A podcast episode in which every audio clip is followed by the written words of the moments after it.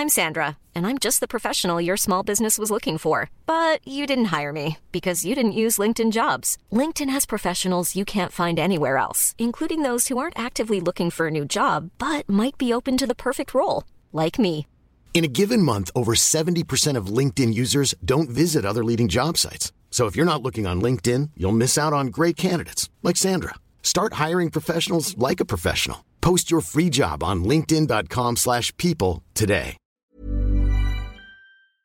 Bonjour à tous et bienvenue dans le Rendez-vous Jeu, l'émission bimensuelle où on vous résume toute l'actu du jeu vidéo et de l'industrie du gaming. C'est parti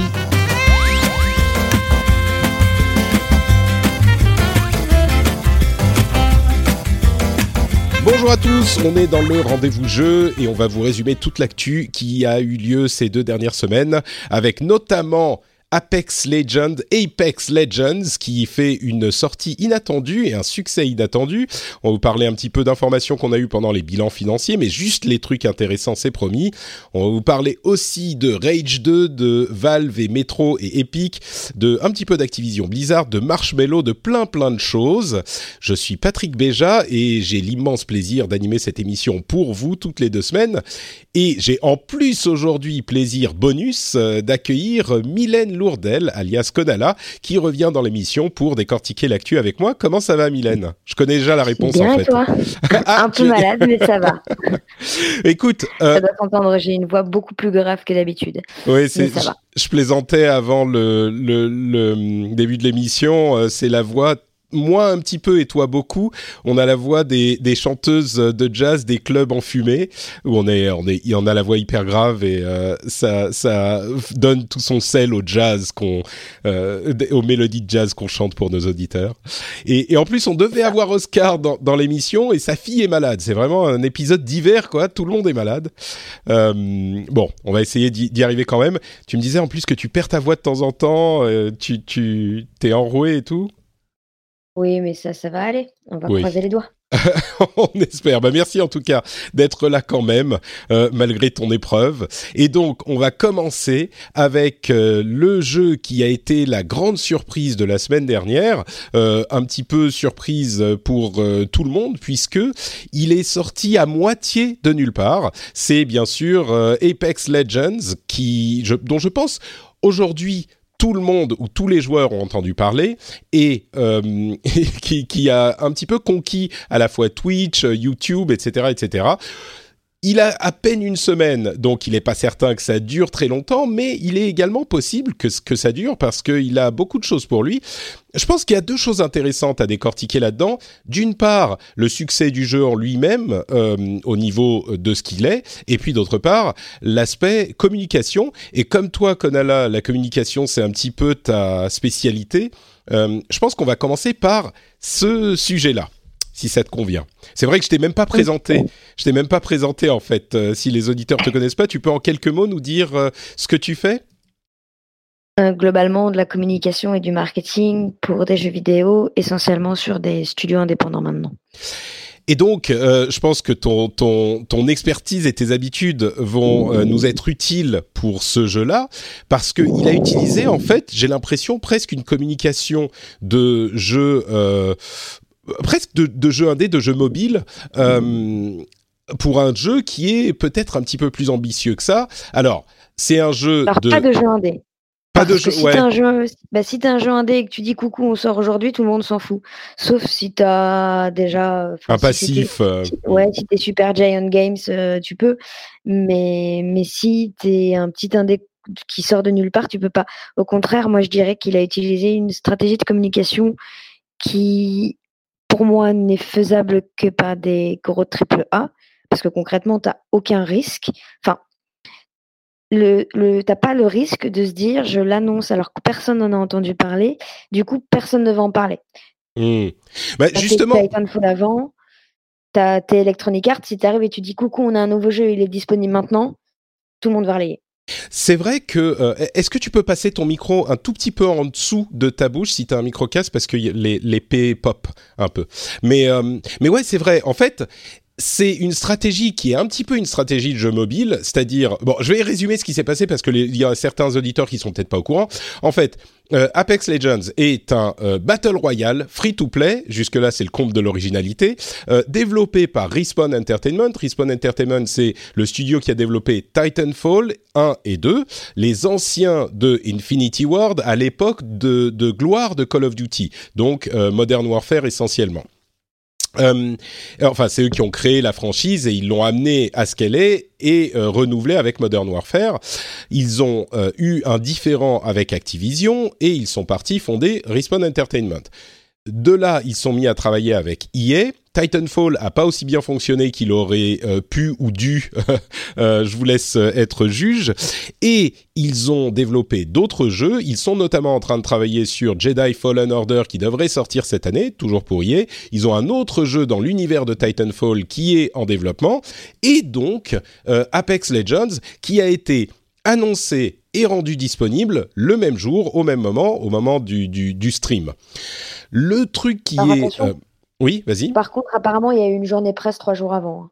Alors justement, c'est ce à quoi euh, j'allais venir. Euh, ils ont euh, hyper bien maîtrisé leur communication parce que bon, c'est vrai que trois jours avant, personne n'avait entendu parler du jeu. Vraiment, il n'a pas fuité du tout. Mais euh, justement, ce, week-end-là, avant le lundi où le jeu est sorti, euh, le, le, vendredi, on va dire, il y a eu une journée euh, influenceur presse où de nombreux journalistes et de nombreux influenceurs, youtubeurs, twitchers, etc., ont pu aller euh, euh, euh, essayer le jeu. Et évidemment, quand on fait ça, eh ben, euh, l'information le, leak. Et elle a leaké vers les grands pontes, euh, les, connaisseurs, les insiders de Twitter, qui, euh, naturellement, étant un petit peu flattés de savoir que, d'avoir tous les détails, de savoir que ça allait être annoncé, ce que c'était, etc. Eh ben, ils ont arrosé la la twittosphère, ce qui fait que deux jours plus tard, tout le monde savait que ce truc qui était censé sortir de nulle part allait sortir. Alors, c'est que trois jours de, de, lead time vers l'annonce, mais c'est quand même énorme dans un Internet où euh, l'instantané est, important. Ça, c'est l'analyse que euh, j'en fais. T'es es, d'accord C'était leur stratégie de faire leaker le truc en invitant tous les influenceurs trois jours avant? Pas, leur, enfin pas leur stratégie, mais ils l'ont forcément pris en considération puisque, puisque, de nos jours tout ce genre, enfin tout ça leak, c'est très dur. Enfin il suffit de regarder à l'E3 hein, combien de jeux ont, sont vraiment annoncés en mode surprise? On les connaît tous, euh, donc le leak est toujours euh, pris en compte, ou s'il n'est pas, c'est une grosse erreur. Mais surtout, ça renforce pour moi leur stratégie de communication. C'est, euh, tout le monde en parle alors que même n'ont rien annoncé. C'est quand même fou. Mais ça, pour moi, ils pouvaient se le permettre parce que le jeu est bon. Oui. Je pense que faire cette stratégie de com avec un jeu qui n'est pas bon, ça marcherait beaucoup moins, puisque je ne suis pas sûre que la sauce aurait aussi pris si les retours euh, des gens qui testent trois jours avant, c'est Ah ben on a testé un nouveau jeu, personne ne le sait, mais en vrai c'est de la merde. Mmh. Forcément, euh, la sauce prend beaucoup moins bien. Là, le jeu est bon, donc les gens en parlaient, les gens avaient envie de parler des nouveautés, de ce qu'il apporte, parce qu'en plus, ce n'est pas qu'un qu'un nouveau euh, Battle Royale, c'est il apporte de nouvelles choses et de très bonnes choses pour le genre. Euh, donc, euh, je pense notamment à tout le système de ping qui est assez impressionnant et, qui, pour moi, sera intégré dans d'autres jeux et notamment peut-être ses concurrents. Mais, mais voilà, pour moi, le tout fait qu'effectivement, la stratégie de com était particulièrement adaptée et a marché du feu de Dieu. Après, il n'y a pas que ça. Hein. Enfin, le fait que tout le monde y jouait à la sortie, que c'était le, le, le, jeu le plus vu sur Twitch, j'aimerais bien connaître leur budget euh, influenceur. Bah, il y a certainement, je crois que leur, bon, c'est EA, hein, il faut pas se leurrer. Euh, EA a forcément un budget communication significatif, et là, vu qu'ils ont tout concentré sur ce week-end, euh, ils ont certainement pu.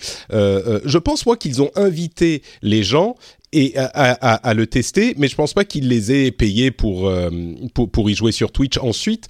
Y a, ils ont réussi à générer suffisamment d'excitation pour que tout le monde ait effectivement euh, envie d'y jouer et cette euh, habileté de euh, euh, bon soit inciter, soit prendre en compte le fait que ça va liquer et que donc l'excitation monte pendant les deux jours avant l'annonce du et donc du coup au moment de l'annonce, même quand euh, la chaîne Twitch du jeu a commencé à euh, streamer du contenu, il y avait que des, des images fixes avec des petits des petits flashs de temps en temps. C'était même frustrant parce que tout le monde était prêt, on était prêt, on explosait, on regardait, on voulait savoir exactement de quoi il s'agissait. Et donc il y a eu quatre heures de stream fixe. Et quand ils ont enfin donné les détails, bah, avec trois jours de montée de sauce, c'était euh, euh, parfait parce que tout le monde était prêt, tout le monde regardait et dans la foulée, même avant que le stream ne se termine, tout le monde était en train de télécharger le jeu euh, avec le, le un, système de distribution et, et un système de connexion qui s'est qui a super bien fonctionné. Il y a eu très très peu de problèmes techniques qui ont accompagné le lancement du jeu, euh, donc une exécution euh, assez parfaite d'un point de vue de ce, ce lancement communication, j'ai dit euh, on disait tout à l'heure, c'est un petit peu un, un, une communication à la jeu mobile où on l'annonce et il est dispo pour que tous ceux qui veulent euh, puissent aller le récupérer tout de suite. Tu me corrigeais avec justesse en disant que bon, les indés, euh, s'ils font ça, tout le monde s'en fout, donc il faut euh, travailler mobiles, un petit ils, peu plus. Ils font ça parce que t'as pas de, déjà t'as pas de presse mobile quasiment ou très peu. Donc euh, quand tu fais monter la sauce, c'est surtout via la presse, via les réseaux sociaux. Euh, les jeux mobiles n'ont pas ce, cet écosystème et ce, mmh. cet écosystème là. L'autre chose que je voulais juste corriger, tu disais les influenceurs, vont être super contents euh, tu sais, euh, pour euh, The Witcher, pour des extensions de The Witcher en mode on vous invite dans un château, on vous montre le jeu en avant-première, il y a des animations, les gens demandent à être payés. Donc si les gens demandent à être payés pour euh, ce genre de, de trucs, crois-moi qu'ils sont payés pour, euh, pour aller faire des avant-premières Electronic Arts. Ah, tu penses qu'ils ont été payés pour aller essayer le jeu euh, chez EA le, le, le, trois jours avant le lancement? Peut-être pas tous, mais une partie oui. Mmh, D'accord. Ouais, ça fait partie Même des. pour des événements très cool, euh, très cool dans des châteaux, etc. Les gens demandent à être payés plus, en plus du défraiement, etc. Alors pas tous, hein, puisqu'il y a forcément des gens qui vont être. Si tu t'adresses à des gens qui ont énormément aimé Titanfall et que tu leur vends en mode c'est le nouveau jeu de, des créateurs de Titanfall, etc. Eux peut-être pas, mais les grosses stars que tu es obligé d'avoir, que tu veux absolument avoir, euh, notamment les joueurs de Fortnite, les joueurs de PUBG, etc euh, eux, tu prends pas le risque de pas les payer en fait. Mmh. Bon, on, on, a vu notamment euh, Dr Disrespect, qui est une des grosses personnalités de Twitch. C'est vrai qu'il a un public énorme. Euh, je peux tout à fait imaginer, je sais pas du tout si c'est le cas, mais effectivement, je peux imaginer que euh, lui va dire euh, bon bah écoutez, euh, voilà ce que je prends pour venir tester votre jeu, et ensuite en dire ce que j'en pense. il est suffisamment gros, même peut-être pour rester honnête, même s'il se fait payer. D'autres sont peut-être dans des stades intermédiaires, mais je comprends ce que tu veux dire. Ouais. Après, c'est pas pour ça que pour moi la, que la personne qui se fait payer euh, ne peut pas dire que si elle trouve que le jeu c'est de la merde, puisqu'il là pour le coup n'a pas été trop le cas. Euh, après, l'avantage en plus c'est que de payer des gens, tu peux leur imposer des choses. Donc en payant quelqu'un, tu peux lui dire euh, par contre, on lance le jeu à telle telle date, on te paye, mais à telle heure pile tu lances le stream pour être sûr que le, jeu soit tout de suite parmi les, les top les top Twitch. Si c'est pas le cas, si tu les payes pas et que les gens sont au final emballé par le jeu, mais pas plus que ça, euh, tu vas peut-être avoir des streams un peu dispersés, ça sera plus compliqué d'atteindre ce top Twitch. Mmh. Là, l'avantage, c'est que tu as les, les gros euh, de Twitch qui jouent dès le début, tout le monde voit que ce jeu est haut dans la liste, donc les, les, tous les streamers vont le streamer parce que c'est, enfin, souvent, streamer les gros jeux, ça peut rapporter des vues, euh, et tout le monde va s'y mettre, et du coup, bah, de, de je sais pas, admettons 300 000 vues, tu peux vite passer à 500, 600 000 parce que ça fait une des, enfin, c'est pyramidal quoi. Ouais, et qu'en plus c'est coordonné et comme tout le monde stream, bah tout le monde ça. se met à streamer en plus. Euh, effectivement, très intéressant. Ouais. Et, et, du coup, bon là, on est un petit peu dans la situation idéale où euh, la communication a été super bien orchestrée, euh, certainement avec euh, comme, tu le dis, ce type de euh, manipulation habile. Et en plus de ça, et on en arrive à la deuxième partie de la discussion sur Apex, le jeu a énormément de qualité. Euh, et je crois que, alors on est encore qu'à la première semaine de, euh, de, de, de, de, vie du jeu, donc il est difficile de prédire ce qui va se passer sur les mois ou peut-être même les années à venir. Mais franchement, j'ai rarement vu un, un enthousiasme aussi fort et aussi authentique sur un jeu avec autant de euh, positivité. Euh, c'est un peu de... le cas pour Fortnite aussi à son lancement, non? Bah, enfin, ce que je dirais... Le lancement du mode Battle Royale. Oui, oui. Avec le il y a, de craft. Il y a un, un, un, truc qui est un petit peu différent, et là c'est certainement lié à, aux sphères dans lesquelles j'évolue. J'ai l'impression que euh, pour Fortnite, comme pour PUBG, c'était des gens qui était un petit peu à l'extérieur de la sphère des joueurs euh, comment dire, des core gamers traditionnels qui étaient emballés. Pour Fortnite, il y avait beaucoup de jeunes, et moi, quand je parle à mes amis, alors c'est complètement anecdotique, mais quand je parle à mes amis, aux auditeurs, il y a beaucoup de gens qui disent ouais bon, euh, moi je comprends pas trop, moi c'est pas pour moi, ou euh, euh, voilà, et pourtant sans du tout nier le succès énorme de ces jeux. Pareil même pour PUBG, il y avait plein de gens qui y jouaient évidemment, mais les gens auxquels je parle, qui, auxquels je parle, qui vont être généralement séduits peut-être par un autre type de jeu, ils me disaient ouais moi je trouve ça un petit peu chiant ou c'est trop long, c'est trop lent, euh, c'est trop cassé comme jeu. Ça, je veux dire, euh, il est il est il a trop de bugs, etc. Moi, ça me plaît pas. Et là, sur euh, Apex Legends, en fait, je pense que l'une des raisons pour lesquelles ça fonctionne aussi bien, c'est que c'est enfin un battle royale pour les joueurs entre guillemets normaux qui je le répète encore une fois, ne sont finalement pas la majorité des joueurs. Donc c'est peut-être pas les joueurs normaux, mais je veux dire les joueurs comme nous, peut-être les auditeurs de cette émission. Euh, et ça veut pas dire qu'il n'y a pas de joueurs de PUBG parmi les auditeurs de cette émission, mais c'est juste un jeu normal. Tu l'installes, il marche, tu comprends comment ça marche parce que peut-être tu as un petit peu essayé PUBG et Titanfall, donc et Titanfall et euh, euh, Fortnite, donc tu as un vague concept de ce que c'est que le Battle Royale, donc c'est un petit peu moins abrupt que les premières fois que tu as essayé. Mais en plus de ça, il se contrôle hyper bien euh, la manipulation est, hyper simple. Vas-y. C'est un FPS en plus plus classique. Euh, enfin, c'est vraiment première mm. personne, quoi. Là où les autres Battle Royale, c'est pas le cas. Euh, enfin, pour moi, en fait, il s'appuie sur deux choses. Il s'appuie sur, malgré tout, la réputation de Titanfall auprès des joueurs de jeux vidéo. Même si le jeu n'a pas marché, quand on parle de Titanfall, la plupart des gens qui en ont entendu parler vont se dire oui, il paraît que c'est un bon jeu, que le feeling des armes est cool, etc. Mm. Donc, forcément, quand tu arrives avec un titre où euh, le point central, c'est euh, ça, tout ce qui est visé, tout ce qui est euh, feeling des armes, etc. Bah oui, forcément, ça aide. Et, en plus, il reprend des codes du Battle Royale, mais pas que. Le fait d'avoir des légendes, ça fait très penser à, à Overwatch, ouais. League of Legends, à Ou du League, c'est ça, oui. donc c'est, il reprend pas que les codes du Battle Royale, il reprend les codes de d'autres genres très très connus qui marchent beaucoup. Et pour moi, c'est aussi ça qui aide énormément. C'est certain, oui. Il, est, il a son héritage euh, qui se sent de, de Respawn et de Call of Duty. C'est-à-dire que c'est pas que c'est Call of Duty. Et d'ailleurs, Blackout avait fonctionné aussi et tout le monde en, disait les qualités, le mode Battle Royale de Call of Duty, mais là encore, il n'a pas vraiment dépassé son, euh, son, son terrain naturel euh, de, de, chasse finalement parmi les joueurs. Là, Apex Legends, c'est un petit peu plus, c'est un jeu un petit peu plus c'est juste un FPS qui fonctionne super bien et le feeling est super bon et on sent la, maîtrise euh, supérieure d'un studio comme Respawn qui a une, euh, euh, expertise dans tout ce qui touche à ce jeu-là qui est au-dessus, à mon sens, de la plupart des autres studios.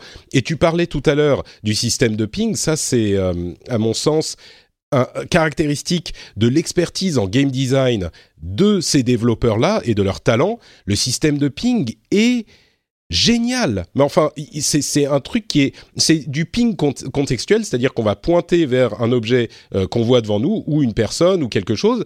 On va envoyer le ping et ça va communiquer à notre équipe l'information qu'on voudrait communiquer si on pouvait taper ou parler euh, et, parce que c'est contextuel si on pointe sur un ennemi bah, ça va dire vas-y on peut tout pinguer c'est-à-dire qu'on peut dire on peut pinguer je regarde par là on peut pinguer j'ai besoin de tel type de balle on peut tout pinguer c'est-à-dire qu'on peut faire une partie extrêmement coordonnée sans jamais allumer le vocal et, pourquoi c'est important? Parce que on est, euh, il y a des choix de design vraiment forts dans ce jeu-là. On ne peut jouer qu'en, escouade. Euh, il n'y a pas de jeu solo ou duo ou je sais pas quoi. C'est on joue à trois et, euh, et, c'est tout.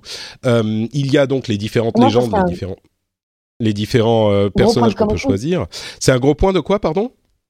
Un gros point de, enfin, un gros point en termes de communication qui est extrêmement fort parce que tu arrives sur Apex, tu vois qu'on joue qu'en team, qu'est-ce que tu fais? Ben, Tu dis à tes amis Hey, vous venez jouer avec moi, il y a ce nouveau jeu qui est sorti. C'est vrai que c'est un atout euh, de ce point de vue-là aussi.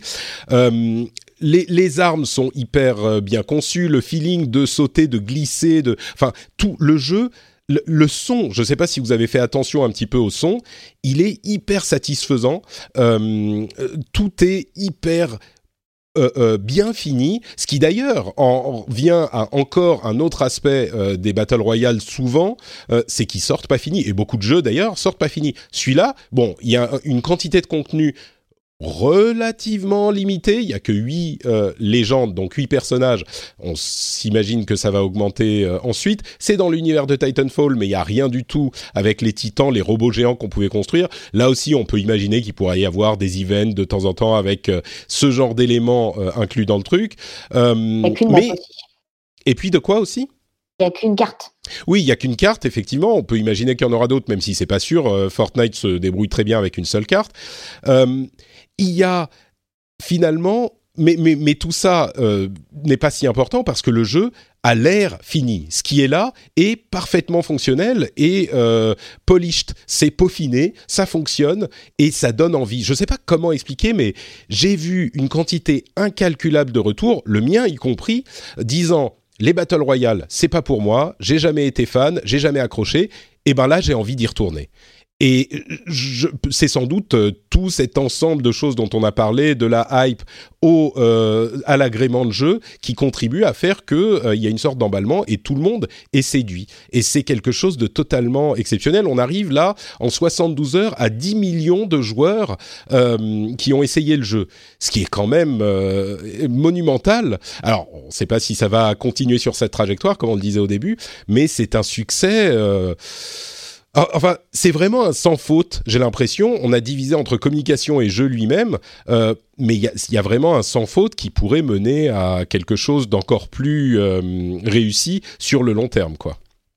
Il y a une chose qui est, alors je ne saurais pas l'expliquer, mais contrairement aux autres Battle Royale, même quand je perds et que je fais rien, je m'amuse.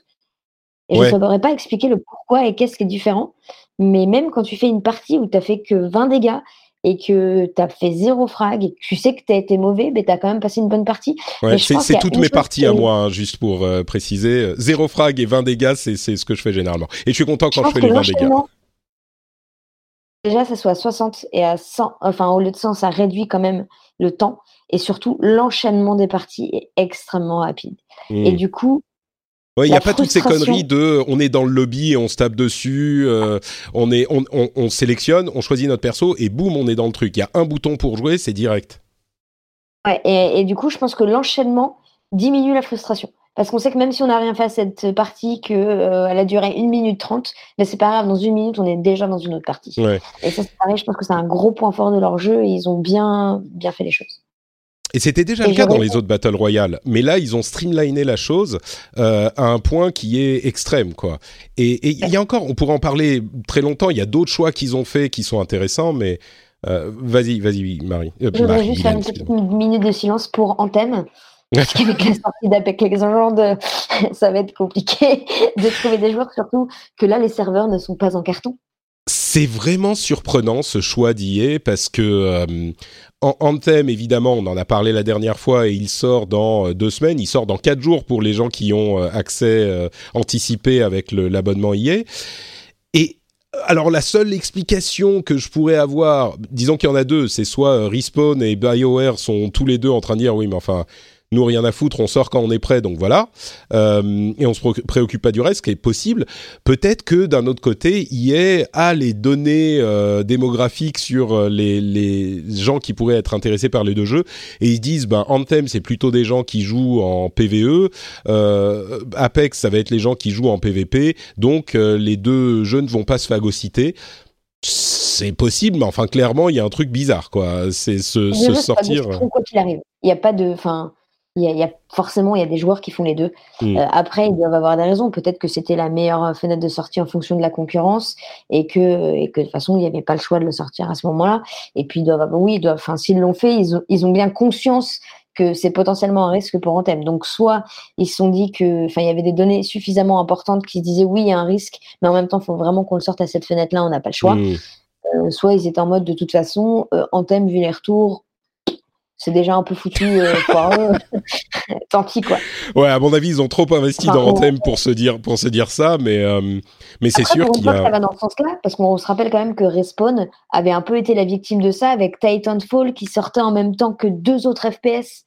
Ouais, il y avait euh, Battlefield et je sais plus lequel.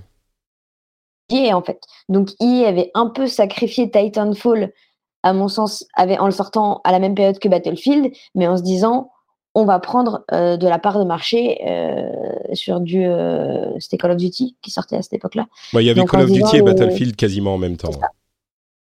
C'était, bah, on va piquer plus de parts de marché à Call of Duty en ramenant des joueurs sur Titanfall et Battlefield, mais au risque de sacrifier un peu Titanfall, puisque Battlefield était quand même une plus grosse marque. Et pour cette fois-ci, bah, c'est Respawn qui en profite un peu. ce qui est, ce qui est pas mal. Et d'ailleurs, euh, euh, Respawn doit avoir quand même les coronesses parce que ils ont enfin peut-être qu'ils n'ont pas le choix dans la décision de quand le sortir, mais euh, mais pour le coup ça se passe bien pour eux. Mais a priori euh, c'était pas eux qui étaient donnés gagnants parce que Anthem c'est une énorme machine avec une énorme machine marketing derrière depuis deux ans. Euh, Apex c'est un petit truc qui qui sort euh, en deux jours. C'est c'est vraiment enfin bon ils ont de la chance que ça se passe bien pour eux et tant mieux parce qu'ils méritent ce succès. C'est ils font ils, ils ont vraiment d'excellents euh, euh, euh, enfin, c'est une excellente société avec d'excellents designers, comme on l'a dit, mais bon. Bref. pour moi, le, Anthem souffre juste de ses problèmes de serveur, en fait. Enfin, là, tu vois, je, je oh, exemple, j'avais des amis avec qui jouaient avec Anthem, et ils étaient en mode, mais pourquoi, au bout d'un moment, Electronic Arts ne dit pas des gens de Respawn, allez, allez chez Anthem, faites-leur leur serveur, Oui, oui, c'est sûr que bon, pour moi, Anthem a même euh, plus de problèmes potentiels avec des questions de rejouabilité, etc., qui, qui restent nébuleuses. mais euh, qui sont, sont hors. Mais rien qu'en termes de technicité, ah euh, Le, jeu, le jeu a l'air plus. Et puis le jeu ah. est gratuit. Ça, ça, ça faisait quand même très très mal pour l'image de, de slash BioWare, enfin de BioWare disons, mais mais le fait que justement, Apex euh, tienne avec ses 10 euh, millions de joueurs en 3 jours, aucun problème pour jouer, alors que Anthem, euh, une semaine avant, crachait ses tripes avec la démo, quoi. Donc, bon. Et je sais plus si sur Titanfall, oui, si on remarque, l'avantage c'est que Respawn, encore une fois, avec du Call of, etc., ils ont l'expérience de joueur en ligne, quoi. Du genre en ligne. Ah bah oui, c'est sûr. C'est ce que je disais à ce moment. BioWare, ils ont, ils ont jamais fait ce genre de choses, et mine de rien, oui, il y a EA derrière, oui, il y a machin, mais il faut faire pour apprendre. C'est le genre de truc où tu peux lire tous les livres que tu que tu veux, mais euh, vraiment le faire toi-même, c'est le seul moyen. On se rappelle de Blizzard et Diablo, ils avaient l'habitude, hein, mais pourtant. Euh, oui, oui, bah oui, la sortie Diablo 3 était catastrophique, euh, et pourtant ils avaient l'habitude de. Donc bon, bref, on, on, on, on va certainement continuer à parler de Apex Legends et je crois que ce qu'on peut retenir, c'est Apex le Battle Royale qui plaît aux, fans de non Battle Royale, quoi, aux, gens qui n'aiment pas les Battle Royale. Mais hum, on en reparlera certainement. Je voulais mentionner que j'ai aussi essayé euh, Realm Royale et que c'est assez sympa. Mais bon, aujourd'hui tout le monde veut jouer à Apex, donc euh, je l'avais essayé juste avant. Et, en fait, c'est vraiment sympa comme, euh, Battle Royale. Mais trop tard pour High Studios, puisque maintenant il y a Apex et que tout le monde est dessus. Bah, eux, c'est les gros perdants de l'histoire. Ah bah ils sont malheureusement euh, ouais ouais c'est c'est et c'est dommage parce que franchement ils sont pas mauvais les, les et le jeu a plein de bonnes idées aussi c'est super sympa mais bon il ne peut en rester que pas que un mais mais que trois ou quatre quoi. Parlons un petit peu des résultats des différentes euh, sociétés du jeu vidéo qui ont donné leurs résultats trimestriels. Alors, je vais pas, comme d'habitude, on va pas vous abreuver de chiffres, mais juste donner euh, quelques chiffres marquants et peut-être quelques informations qui ont euh, surnagé au-dessus de l'océan d'informations de, inintéressantes.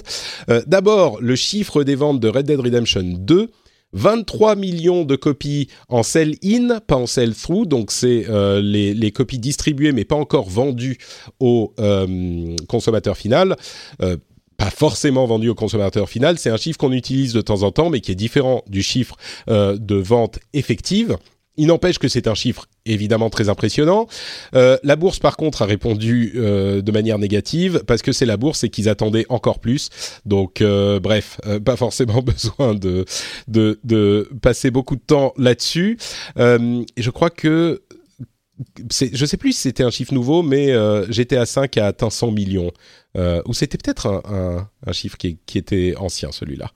En tout cas, tout va bien pour, euh, euh, euh pour Rockstar et Take-Two. EA, qui était en position assez moyenne, euh, c'était avant l'arrivée de Apex Legends, euh, a, déclaré qu'ils allaient euh, continuer à développer des jeux sur les franchises de Need for Speed et de Plants vs Zombies. Plants vs Zombies, ça sera peut-être une sorte de FPS, il y en avait déjà eu un, qui était un petit peu bizarre, une sorte de wave shooter compétitif, qui était intéressant, mais voilà, sans plus. Et Need for Speed, dont les deux derniers épisodes étaient assez euh, dramatiques, euh, bah ils sont pas complètement, ils sont pas complètement morts, donc. Euh, donc il continue à développer sur ses franchises. Euh, Microsoft Studios devient Xbox Game Studios.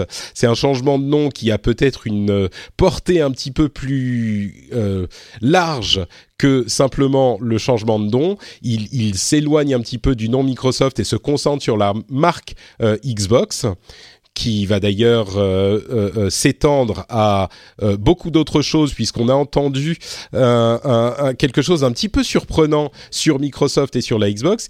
Ils vont intégrer plein de plateformes à leur kit de développement Xbox Live. C'est-à-dire que le Xbox Live étant donc le, système de Xbox qui intègre tout ce qui est liste d'amis, achievements, communication entre les amis, etc. Leur kit de développement va intégrer les plateformes iOS, Android euh, et Switch, en plus du Xbox et du PC euh, qui existe déjà.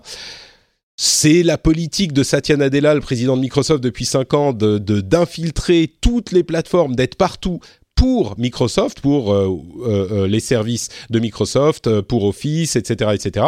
Et donc, il semble vouloir l'appliquer aux jeux aussi.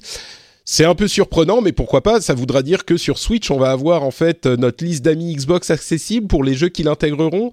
C'est bizarre. Il y aura aussi tout un élément de euh, cross euh, de, cross, euh, oui, de cross plateforme pour jouer contre des joueurs sur d'autres plateformes, pour communiquer avec eux, le cross save, etc. Donc ça s'étend encore. Et enfin, la dernière info, et puis je te donne la parole, Mylène.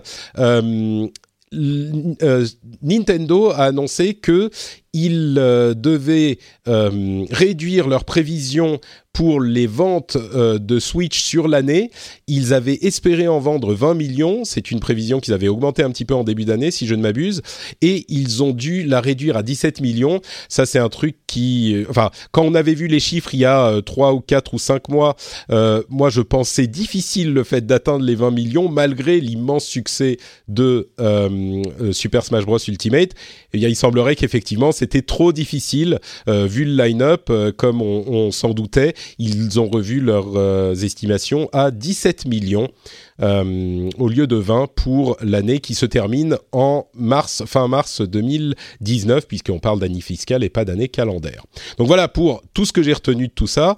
Est-ce que tu as des, des commentaires? Tu peux choisir ce dont tu veux parler, Mylène, n'hésite pas. Non, enfin moi concrètement, euh, le gros gros truc de cette dernière semaine, c'était Apex Legends dont on a déjà parlé 18 euh, 000 fois. Oui, et qui a fait remonter euh, les, les, le cours de l'action IA en deux jours. C'était c'est bon, en fait, tout va bien. Ah ouais, ça j'ai pas suivi. Mhm. j'ai pas, j'ai pas vu ça. Mais non, non. Après, moi, enfin, le, les triple A, je regarde ça vite fait, mais c'est pas ce que je, ce que je regarde le plus. Donc, non. D'accord.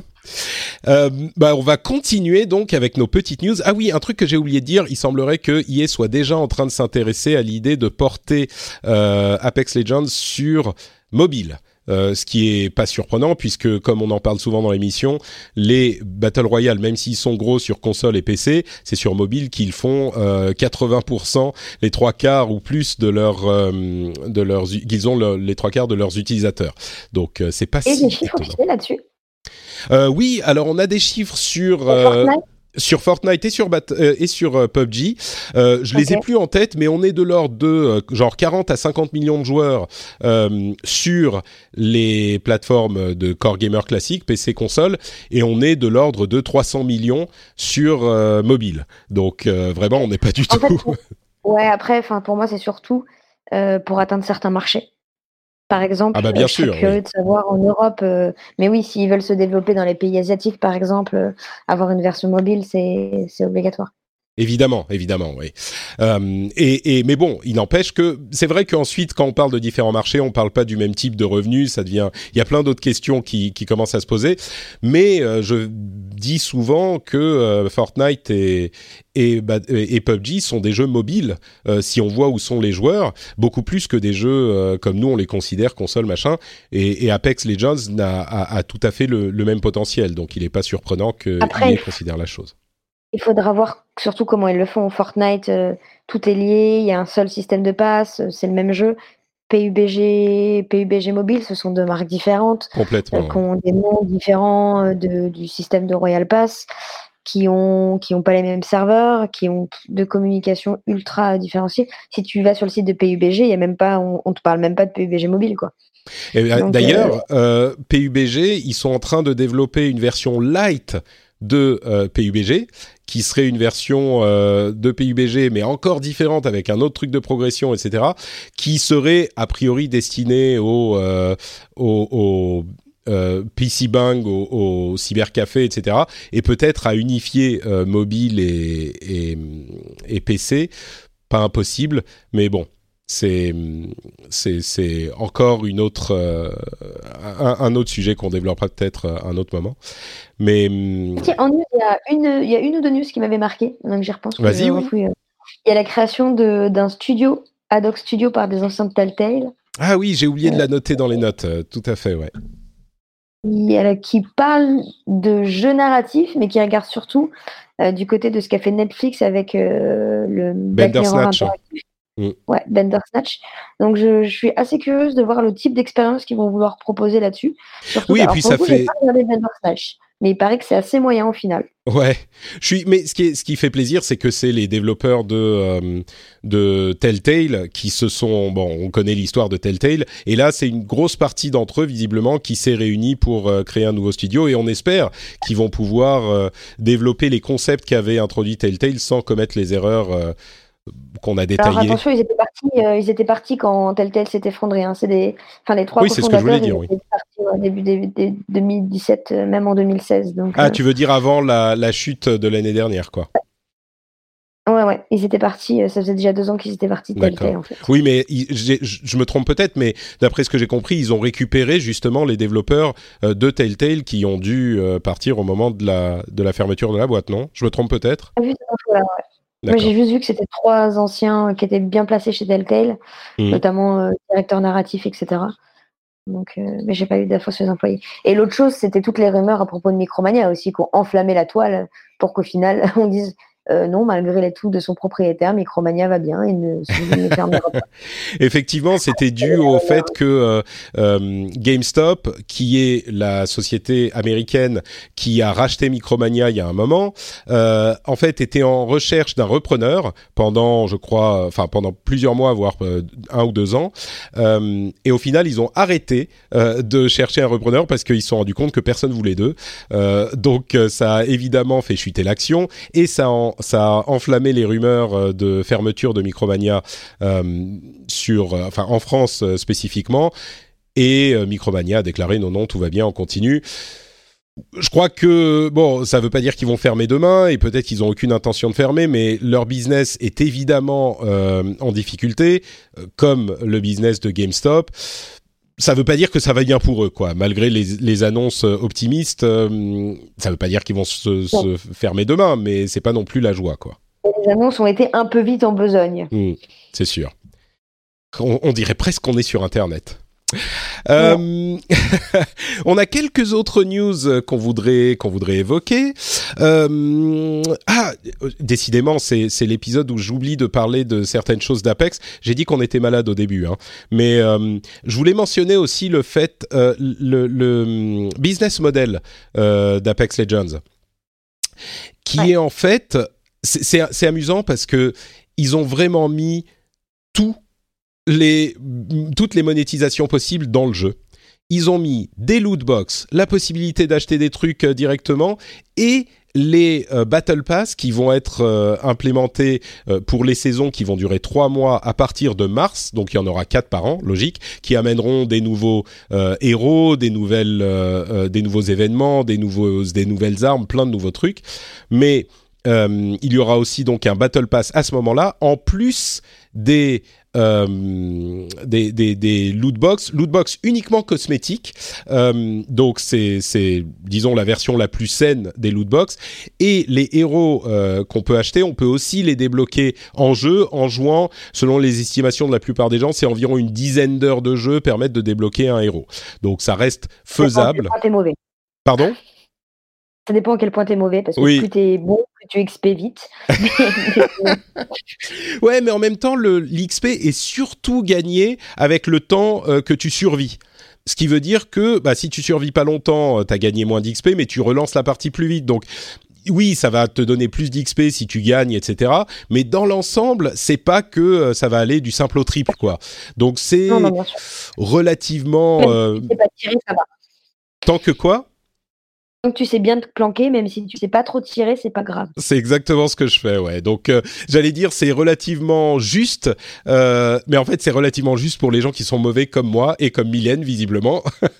Donc euh, on est content. Mais mais c'est marrant de voir qu'ils ont tout mis dedans et je je sais pas comment, j'en reparlerai peut-être dans un instant, mais je sais pas comment l'expliquer exactement. Je crois que si le jeu avait pas été bien, euh, ce type de pratique aurait été, et s'il était sorti il y a un an et demi, euh, ce type de pratique aurait été un petit peu plus critiqué. Mais bon, on, y reviendra peut-être. En attendant, euh, je voudrais dire un mot sur Rage 2. Euh, qui, vous savez, le jeu post-apocalyptique, suite de Rage, euh, machin, euh, plein de, trucs dont on pourrait parler, mais il y a une vidéo qui a été publiée il y a une semaine environ, euh, qui montre un petit peu les combinaisons qu'on peut utiliser en combat. Et de là que ce jeu, je m'en foutais complètement, euh, voir cette vidéo m'a super hypé euh, sur super hypé j'exagère peut-être un peu je suis vraiment intrigué par ce jeu il y a un tel dynamisme et une telle folie. C'est vraiment le, l'hystérie du combat à la Doom, mais puissance 3, quoi. Euh, à la Doom 2016, euh, mais puissance 3. C'est complètement fou. Il y a des pouvoirs euh, déments qu'on utilise tout le temps. On fait exploser, exploser les gens à droite à gauche. On les balade comme des, enfin, avec une sorte de télékinésie. c'est vraiment un truc que je auquel je ne m'attendais pas et qui en fait m'a plutôt enthousiasmé. Voilà. Donc il sort en mai, si je ne m'abuse. On verra à ce moment, mais euh, je crois que ça risque d'être un très bon défouloir. Euh, Valve a expliqué qu'il était totalement injuste que euh, Metro Exodus sorte en exclusivité temporaire sur le store Epic. Alors, je résume. Epic a payé pour avoir l'exclusivité temporaire de Metro Exodus euh, après que le jeu ait été disponible en précommande sur Steam pendant plusieurs mois. Bien sûr, ça a fait grincer des dents euh, les, les, gens qui voulaient jouer à euh, Metro sur Steam. les précommandes sont, seront honorées, donc de ce point de vue-là, évidemment, le jeu sera disponible pour les gens qui veulent, qui l'ont précommandé, et il y aura tous les, tous les euh, toutes les extensions, toute la maintenance, etc. sur Steam aussi. Mais depuis cette annonce, il est disponible exclusivement sur euh, l'Epic Game Store et ce pendant un an. Euh, il y a eu tout un tas de communications de la part du développeur qui est Foray Games, de la part du publisher Deep Silver slash Koch Media. Chacun a dit oui, mais non, nous on veut pas ça, mais c'est la décision de un tel. Foray Games a dit nous on voudrait que nos, joueurs puissent jouer partout. Valve a dit c'est injuste, les joueurs devraient pouvoir avoir accès aux jeux partout. Il y a plein de joueurs qui ont dit euh, ah mais c'est c'est pas une bonne méthode pour euh, faire jouer la concurrence parce que euh, ces exclusivités sont injustes effectivement pour les joueurs. personne n'était content dans l'histoire, je crois. Qu'est-ce que tu en penses, toi, Mylène, de toute cette histoire? Il y a une autre chose qui, pour moi, on ne parle pas assez et que je trouve assez scandaleux. Euh, le jeu a baissé de prix en allant sur Epic Store, mhm. notamment parce que Epic prenait plus petits pourcentages. Par contre, le jeu est toujours à 49 dollars et 59 euros. C'est-à-dire que déjà, un joueur européen, quand le jeu est vendu 59 dollars, 59 euros, il se fait enfler puisque euh, il paye son jeu plus cher. Là, il paye son jeu 18 dollars plus cher. 17 dollars plus cher. J'aimerais bien comprendre la, stratégie derrière ça. Parce que je trouve ça. Je crois que. Ouais, je crois qu'il y a, il y a des éléments euh, de, de administratifs slash taxation en Europe qui sont euh, différentes. Le, le jeu, j'imagine qu'il est sans la sans la, la, la, sales tax qui est différente par État aux États-Unis euh, à ce prix-là. Donc déjà, il faut rajouter en fonction de l'État où tu es. Euh, non, je me trompe? Oui, non, parce que d'habitude, ils vendent leur jeu 59 dollars et 59 euros. Donc mhm. d'habitude, il y a, y a Hey, I'm Ryan Reynolds. Recently, I asked Mint Mobile's legal team if big wireless companies are allowed to raise prices due to inflation. They said yes. And then when I asked if raising prices technically violates those onerous two-year contracts, they said, "What the f*** are you talking about? You insane Hollywood ass." So to recap, we're cutting the price of Mint Unlimited from $30 a month to just $15 a month. Give it a try at mintmobile.com slash switch. $45 up front for three months plus taxes and fees. Promoting for new customers for limited time. Unlimited more than 40 gigabytes per month. Slows. Full terms at mintmobile.com. Hiring for your small business? If you're not looking for professionals on LinkedIn, you're looking in the wrong place. That's like looking for your car keys in a fish tank. LinkedIn helps you hire professionals you can't find anywhere else, even those who aren't actively searching for a new job but might be open to the perfect role. In a given month, over 70% of LinkedIn users don't even visit other leading job sites. So start looking in the right place. With LinkedIn, you can hire professionals like a professional. Post your free job on linkedin.com slash people today. Enfin, bah oui, parce que bah non, c'est pas c'est pas peu importe la taxe parce que chez Valve il y a ce euh, le cœur de l'histoire finalement euh, qui est la part de Valve qui est de 30% pour les jeux euh, qui sont vendus sur Steam, alors que comme tu l'évoquais, la part de Epic c'est que 12%. Donc la différence se fait là. C'est de là que vient la différence. Pourquoi ils ont baissé le prix en dollars et pas en euros Oui, tu veux dire qu'ils auraient pu, bien sûr. Oui, oui, tout à fait. Tu as raison, tu as raison. Excuse-moi. Le jeu si le jeu est à 59 dollars, 59 euros chez Steam, s'il passe à 49 dollars chez, chez Epic, il doit être à 49 euros. En fait, c'est vrai, c'est vrai. Oui, oui. T'as raison, t'as raison. Peut-être. T'as raison, tout à fait, oui, oui. Euh, je, j'avais mal compris ce que tu voulais dire. T'as raison. Euh, ah, ouais, je suis d'accord, je suis d'accord mais à la limite, ça c'est euh, un souci qui nous nous préoccupe, euh, nous joueurs euh, européens. Et en plus, on peut tout à fait imaginer que c'est une pratique que là ils ont mis en place pour apaiser les joueurs un petit peu, mais que qui ne sera pas souvent mise en place par les développeurs. Euh, je pense pas qu'ils vont vendre les jeux beaucoup moins cher chez sur l'Epic Game Store que sur Steam une fois qu'on aura pris l'habitude d'aller sur l'Epic Game Store. moi, ce qui m'a mon avis, c'est que. Alors, moi, j'aime pas ça. Parce que pour moi, on doit être meilleur. Et c'est pour ça que les joueurs doivent venir chez nous. C'est-à-dire que moi, ce que j'ai envie, c'est que, bah, à la limite, les jeux gratuits, par exemple, ça, ça me semble correct. Les gens, ils installent Epic Game Store, ils ont des jeux gratos, ils sont contents, euh, ils utilisent la plateforme ou même euh, ils achètent sur Epic Game Store parce qu'ils savent qu'il y a une plus grosse partie de l'argent qui va aux développeurs. Ça, ça me semble faire. Obligé avec une exclusivité temporaire, euh, ça, moi, je suis complètement contre. C'est pas du tout dans ma dans ma façon de penser. Euh, par et en plus, venant de Metro Exodus, c'est-à-dire qu'autant venant d'un indé, je peux comprendre. C'est-à-dire que si Epic Game Store arrive et leur dit coucou, nous on te promet tant au minimum sur notre store, viens chez nous pour un indé qui sont quand même souvent dans la précarité ou qui sortent souvent des jeux tous les 1-2 ans et ils ont besoin que tout leur jeu marche, avoir ce coussin de certitude, je comprends que ce soit tentant et je comprends que ce soit des offres qu'on ne puisse pas refuser. Pour un Metro Exodus, ça me semble quand même beaucoup moins justifiable. C'est marrant quand même. Les, gens ont l'impression que euh, les gros développeurs ou euh, les, les gens qui ont un peu plus d'argent aiment moins l'argent que les autres. Je, si forcément tu, on te dit, euh, si tu vends ton jeu à tel endroit, on va te donner euh, 80, 90% des bénéfices, alors que là, on va te donner 70. Enfin, je sais pas qui. Euh, leur prix, donc ils touchent même pas plus d'argent en fait. C'est quoi, pardon? Ils ont baissé leur prix, donc ils touchent pas plus d'argent. Bah, en l'occurrence, en l'occurrence, c'est compensé par c'est compensé par l'argent que leur donne Epic. À mon avis, dans le deal, c'était euh, vous, vous, on vous donne euh, l'argent pour.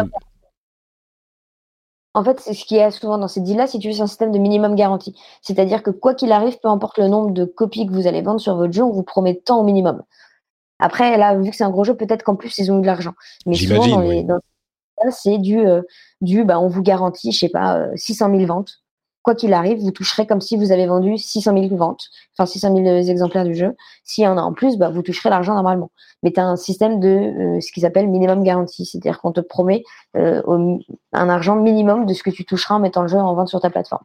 Ouais, bah non, mais tout à fait. Mais en l'occurrence, euh, je pense que le, deal financièrement est intéressant pour Deep Silver et Koch Media pour qu'il l'ait fait. Tu vois, et je, bon, je comprends ce que tu veux dire évidemment. Dans un monde idéal, euh, Epic se battrait avec ses armes et euh, euh, Steam se battrait avec ses armes et le meilleur gagnerait. Là où, pour moi, il y a une chose que beaucoup de gens oublient, c'est l'importance de l'omniprésence de Steam. C'est bien beau de dire ah bah Epic fait ce qu'ils veulent, font ce qu'ils veulent et Steam font ce qu'ils veulent et que le meilleur gagne. Mais de fait, euh, au-delà des gens comme nous qui arguons de, ces sujets et qui connaissons euh, l'Epic Game Store pour euh, tous ces aspects, il y a la plupart des gens ils jouent sur Steam et Steam a un monopole de fait du marché des, des, des, des magasins en ligne de vente de jeux.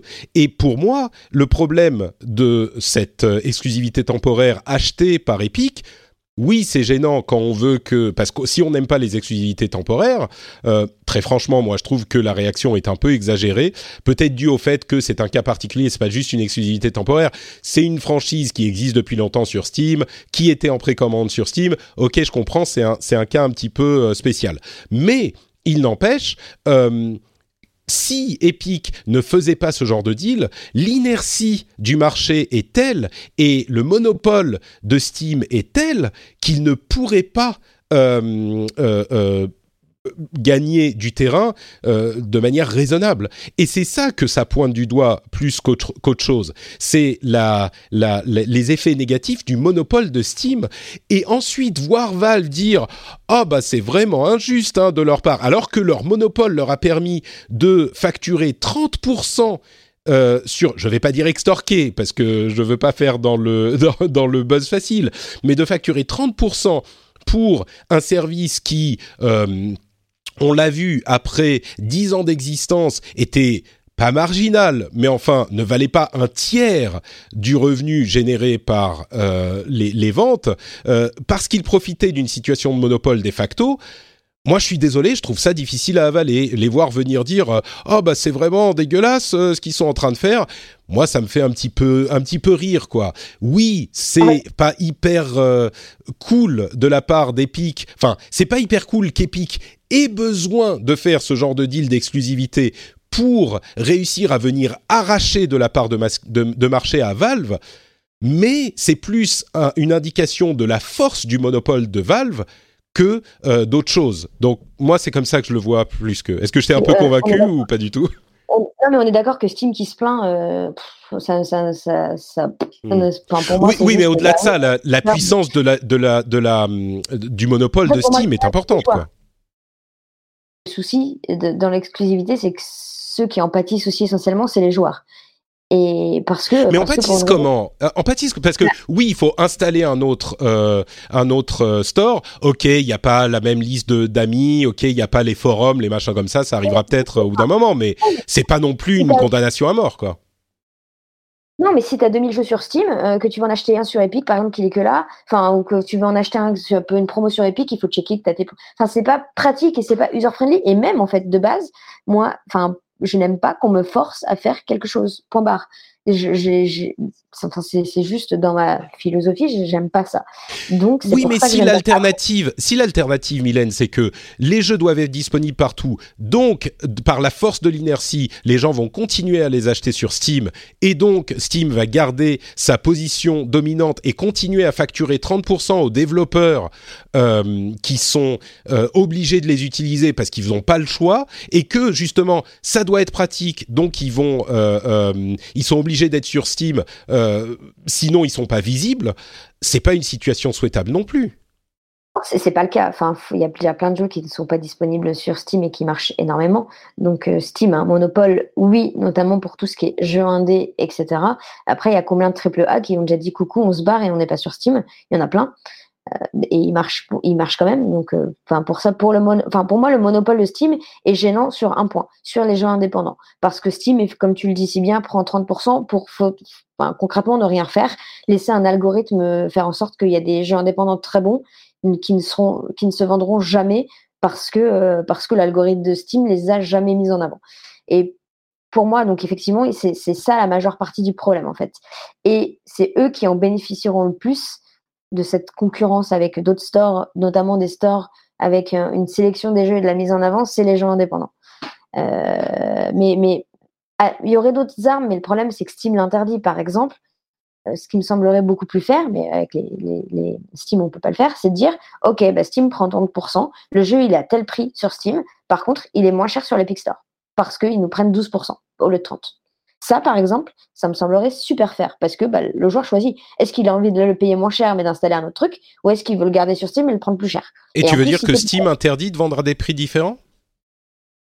En fait, Steam, tu n'as pas le droit de proposer dans les CGU, si je ne me trompe pas, tu n'as pas le droit de proposer euh, des offres euh, plus avantageuses de manière permanente ailleurs. Et même sur les promos, il me semble que sur les promos, si tu fais euh, genre moins 65% chez GOG, au bout d'un moment, Steam va dire par contre, tu as proposé moins 65% chez nos concurrents, tu vas faire la même chose chez nous. Ah mais donc tu vois qu'il est impossible de se battre dans ce genre de cas.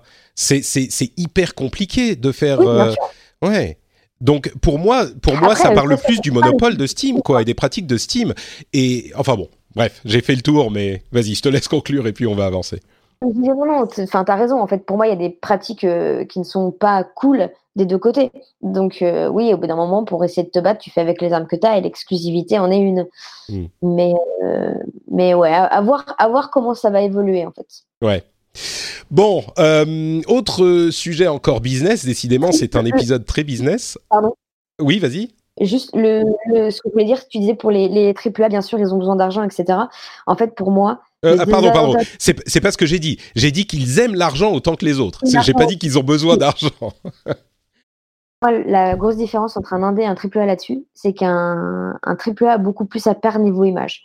Parce que euh, un indépendant peut justifier bah, on est allé chez l'Epic Store parce que, vous comprenez, ils nous offraient de l'argent et on, travaille à flux tendu. sans, cet argent-là, peut-être qu'on pourrait pas faire notre prochain jeu, etc. L'explication est beaucoup plus crédible et à mon mmh. avis beaucoup, enfin, fera moins de mal que euh, qu'un jeu édité par Core Media qui, qui va justifier. Ah bah oui vous comprenez ils nous offraient un bon deal d'exclus qu'on pouvait pas refuser. Enfin eux ils peuvent pas justifier comme ça en fait.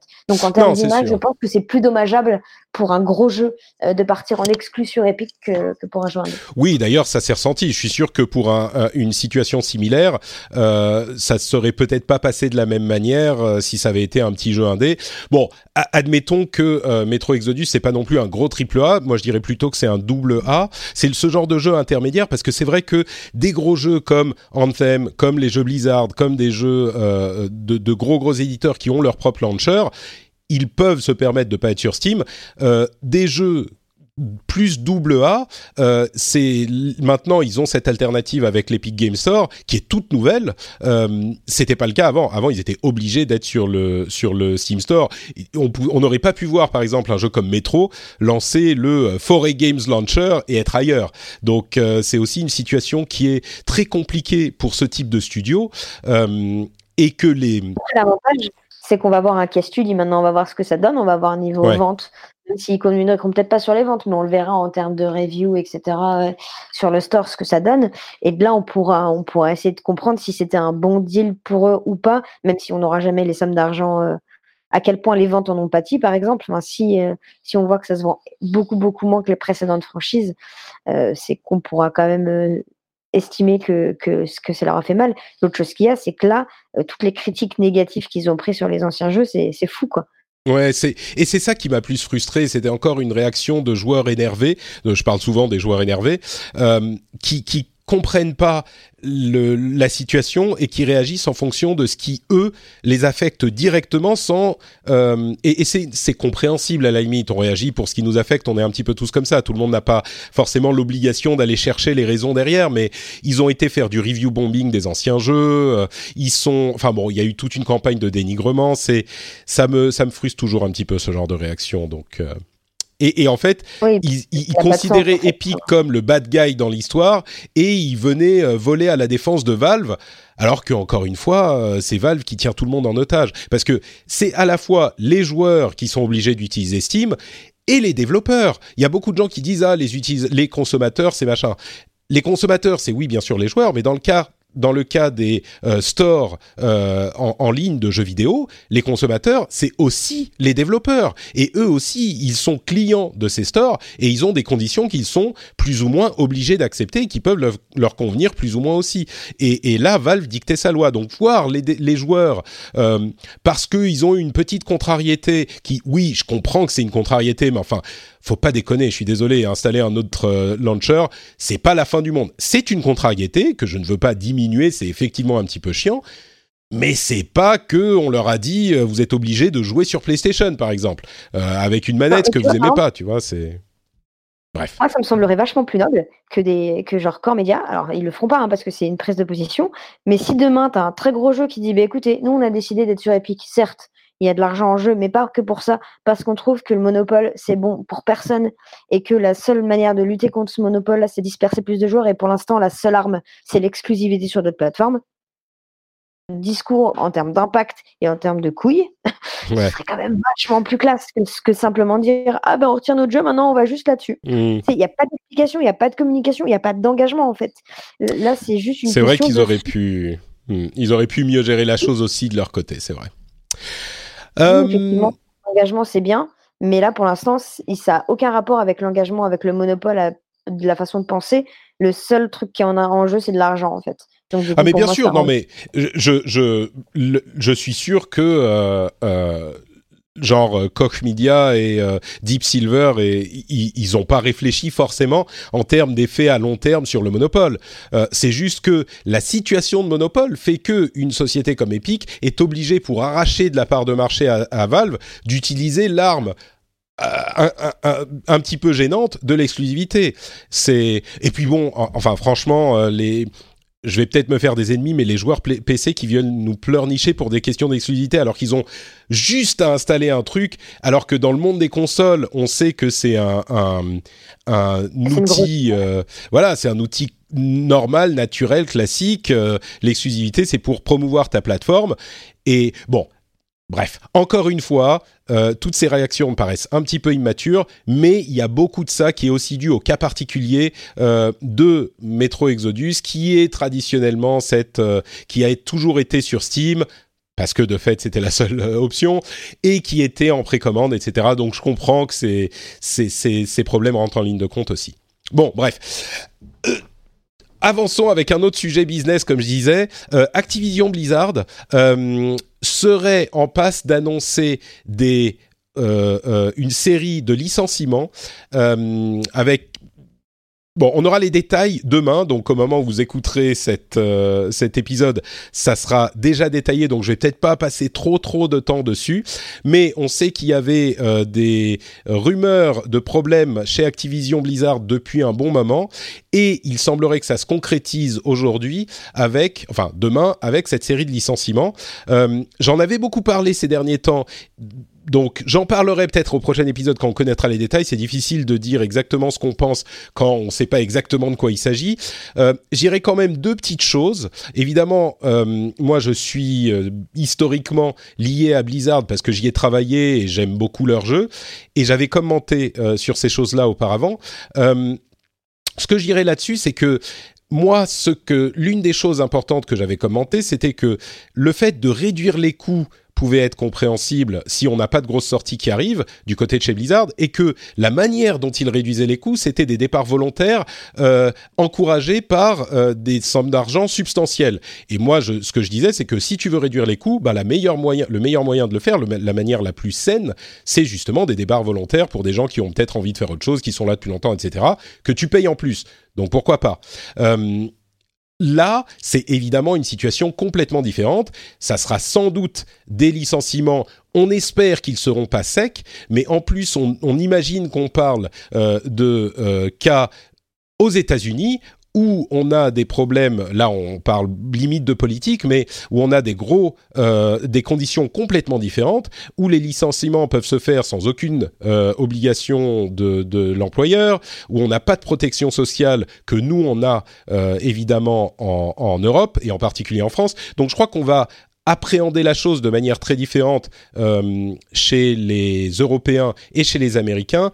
On parle euh, de plus en plus dans l'industrie de syndicalisation, de syndicats du jeu vidéo qui est nécessaire. En France, bien sûr, mais aux États-Unis, imaginez à quel point c'est encore plus nécessaire parce que il y a euh, ni chômage, ni obligation de l'employeur, ni rien du tout. Il y a aucune protection. Donc, ils sont vraiment cunus euh, les gens qui se qui, qui sont face à ce genre de situation là-bas. Euh, et je pense que il y a beaucoup de gens qui aiment détester Activision et plus récemment qui aiment détester Blizzard sans aucun rapport avec la situation des employés et qui vont aimer taper dessus euh, parce que ils aiment pas les, les, jeux où ils sont déçus par certaines euh, euh, certains éléments des jeux de Blizzard de ces derniers temps.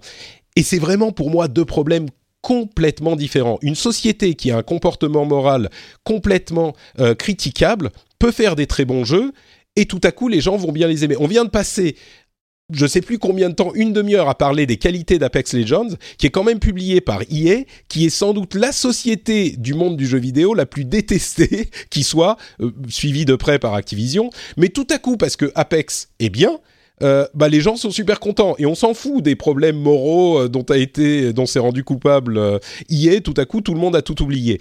Et, à la limite, je pense que pour Blizzard, ça sera encore la même chose.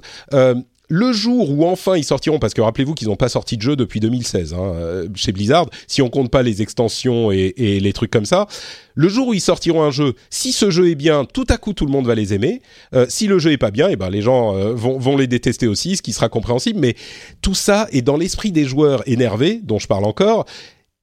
Je crois, très déconnecté des vrais problèmes qu'on risque d'évoquer là avec ces problèmes de licenciement, qui sont le, comportement moral d'une société qui fait des milliards et qui paye euh, ses executives euh, des millions tout en renvoyant euh, des gens qui laissent à la rue. Alors on va voir, ça se trouve ils vont dire on a fait des super packages, on le fait pour les les, les actionnaires évidemment parce qu'on va pas beaucoup rentrer d'argent ces prochaines années, mais on a fait des packages, on paye les gens très bien, on a choisi machin.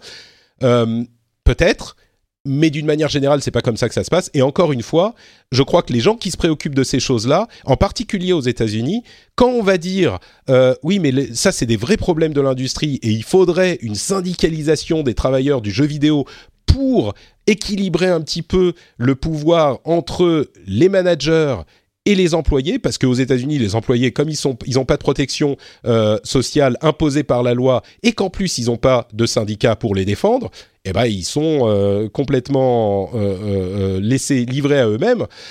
Donc, il faudrait au moins des syndicats.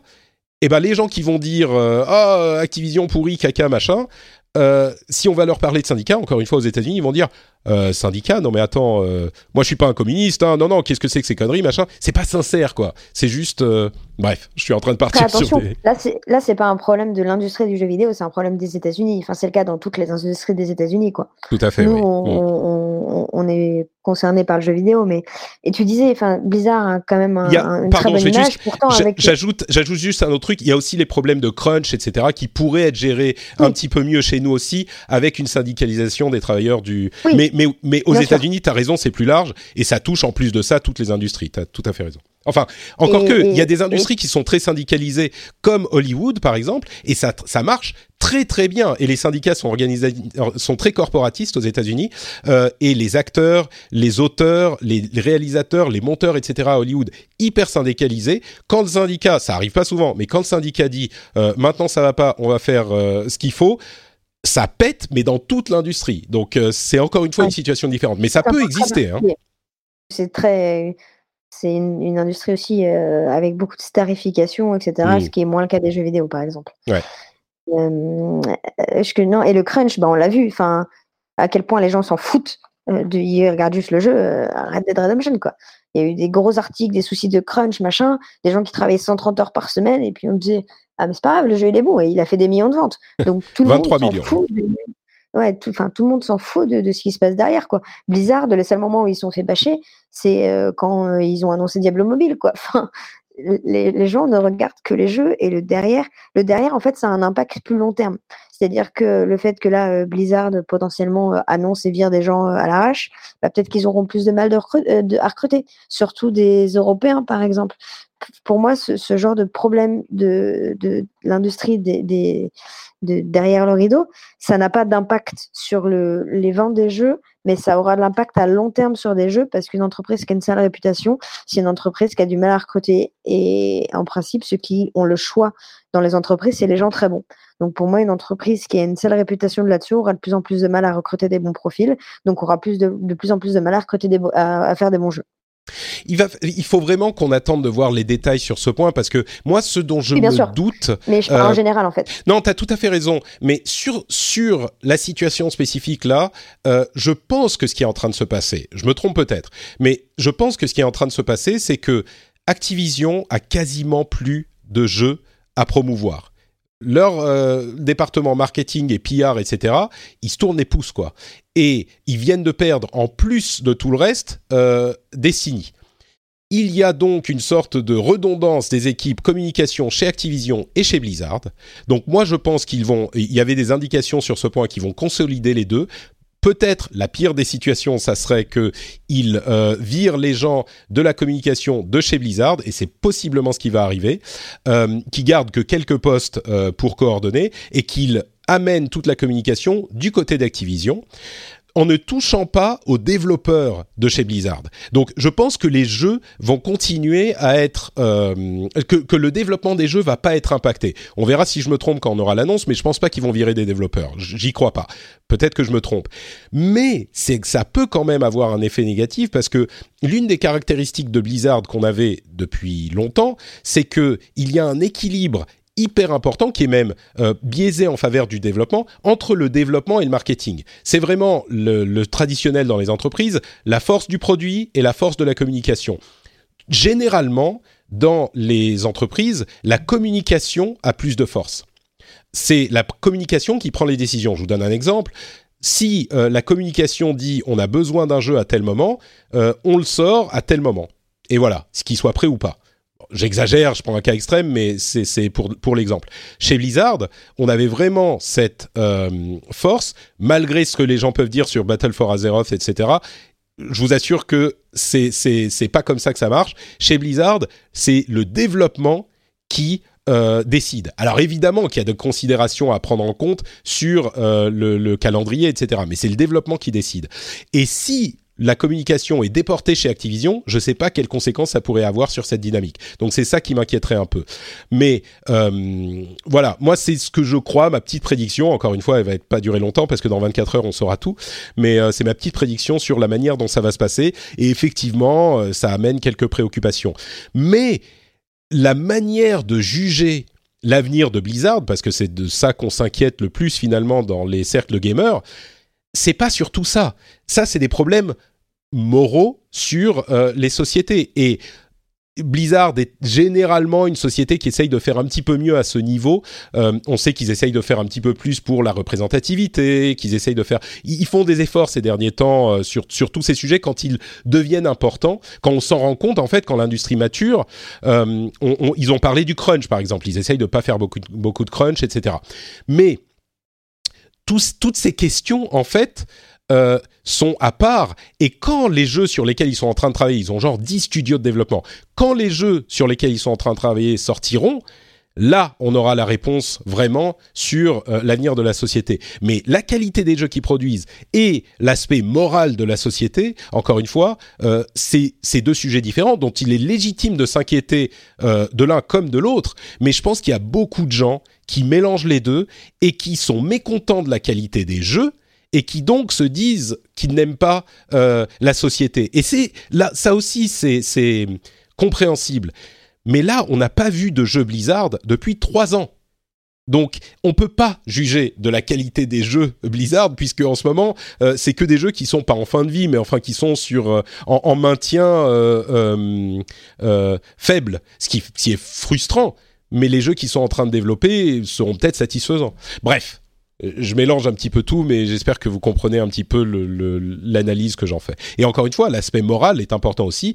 Et là, c'est la première fois que je me dis, il y a un petit souci, quoi, parce que Activision Blizzard fait énormément d'argent. Leurs managers, euh, bah, ils font énormément d'argent, euh, ils se payent beaucoup. S'ils se mettent à renvoyer des gens euh, qu'ils laissent sur le bord de la route euh, sans aucun, sans aucune euh, euh, aide, bah oui, c'est problématique.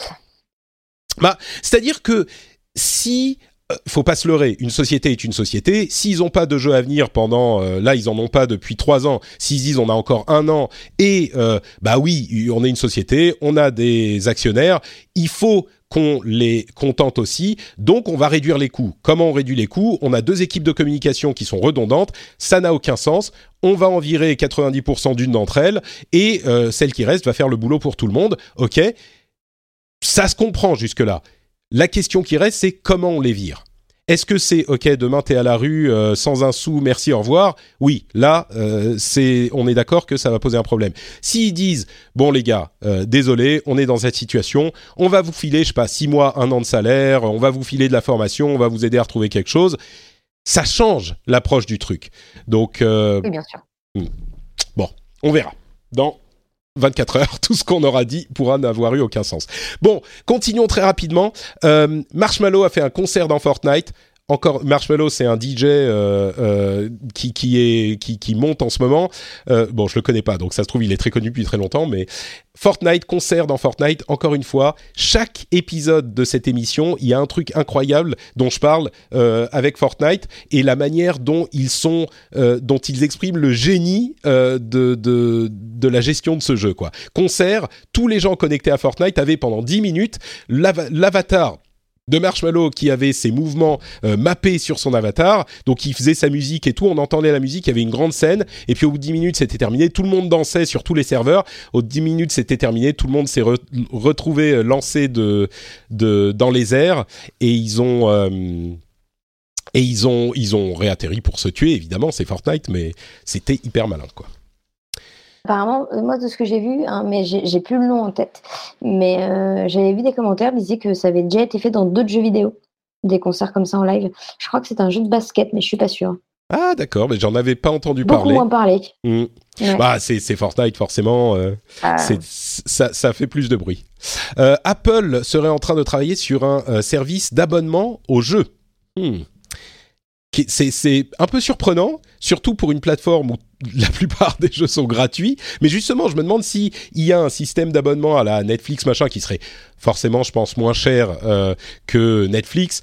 On sait que le PS Plus, le, Xbox Live, euh, ah, le Xbox Live, c'est 5 dollars par mois si on paye à l'année. Là, j'imagine que ça serait plus proche du, prix de, euh, du Switch Online, euh, peut-être 3 dollars, mais 3 ou 4. Est-ce que ça pourrait justement aider euh, des jeux payants à avoir de la visibilité, à récupérer un peu d'argent Parce que tu vas pas mettre des jeux gratuits dans ce système d'abonnement, ça n'aurait aucun sens. Est-ce que ça pourrait permettre d'amener des jeux payants dans, plus dans l'écosystème d'Apple? Je sais pas. Bah, Pour moi, ça permettrait peut-être surtout de. euh, Il y a tout un, un écosystème maintenant de jeux indés très qualitatifs qui sont sur, euh, qui sont sur mobile. Euh, je pense à des Florence, je pense à des Another Lost etc. Qui, pour le coup, euh, pourraient, euh, pourraient se faire davantage connaître avec ce système d'abo. Après, moi, j'ai toujours peur sur un système d'abo, c'est comment on rémunère les gens, en fait. Oui, si tu non, as un système d'abonnement à ça. 3 euros, euh, il faut mettre euh, des jeux qui valent au moins 7-10 euros dedans pour que ça ait un intérêt. Allez, 5 euros si tu es le moins généreux, mais encore, euh, du coup, ça n'a plus trop d'intérêt si tu peux pas choisir ton jeu. Mais du coup, tu récupères 3 euros, tu donnes deux jeux à 5 euros chacun. Comment tu rémunères les développeurs là-dessus, en fait? Voilà, c'est souvent des, jeux qui, qui ont déjà fait leur, le gros de leurs revenus. Donc, c'est des jeux qui ont au moins un an, deux ans, qui peuvent avoir une petite. Mais pas toujours. Hein. Hmm. On le voit avec les, les, les origines euh, où il y a Antenne dedans en premier jour, etc. Oui, mais Origin, c'est différent. C'est euh, EA qui, euh, qui a son propre service et qui donc inclut euh, le jeu qu'ils éditent. Après, l- que. l- Et dans les, dans les abonnements, dans les abonnements d'Electronic Arts, il n'y a pas que des jeux, enfin dans l'abonnement origine, il n'y a pas que des, des, des jeux, des jeux de chez eux. hein. t'es sûr? Moi, je, je crois bien que c'est que des jeux de chez eux, Game ou alors c'est des jeux plus vieux. Hein. Oui, c'est des jeux plus vieux. Mais en même temps, il y Oui. a Fury de The Game Maker qui est chez eux. Oui, oui, d'accord. Pas que des jeux, que des jeux vieux.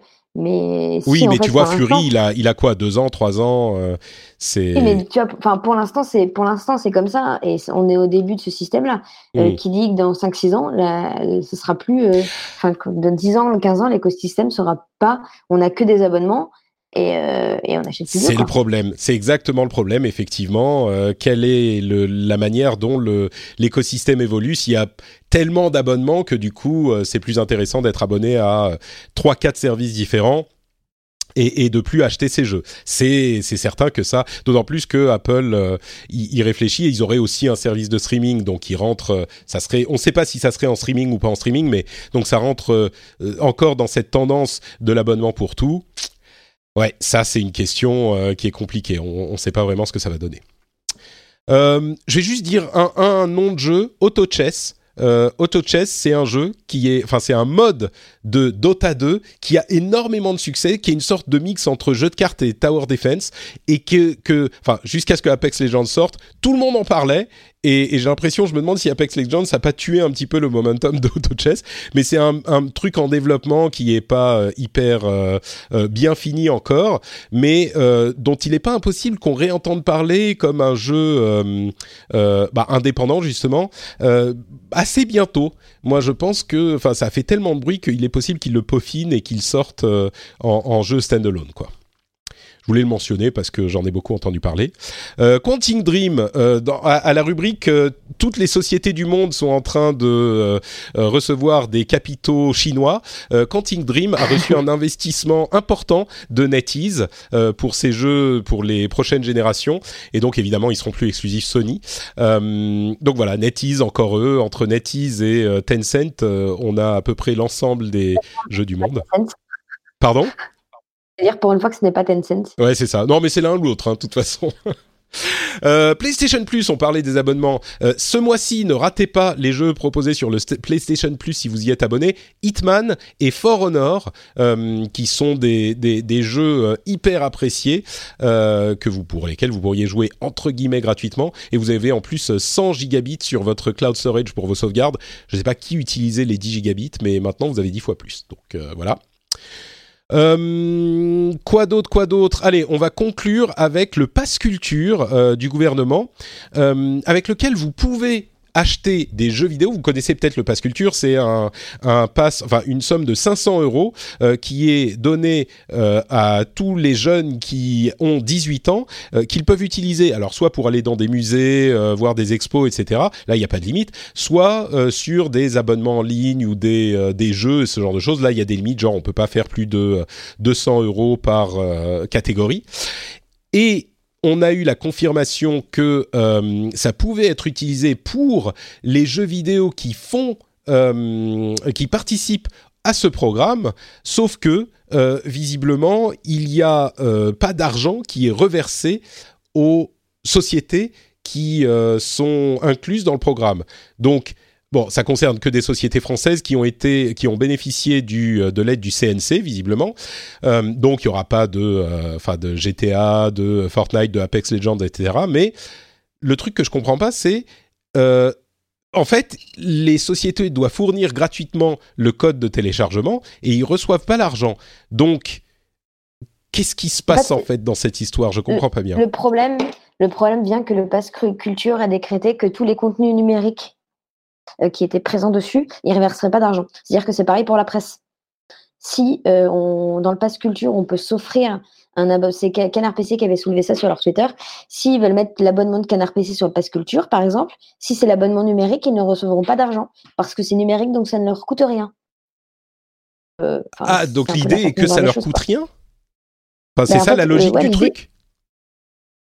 C'est du virtuel, il n'y a pas de coût, coût obligatoire, quoi. Mais on est d'accord. Du, euh, du parce qu'il n'y a pas de production physique, ça coûte rien parce que les gens qui créent la chose derrière, on ne les paye pas. Mais, le, le, truc, c'est que, disons, mon passe culture, j'ai 500 euros de passe culture.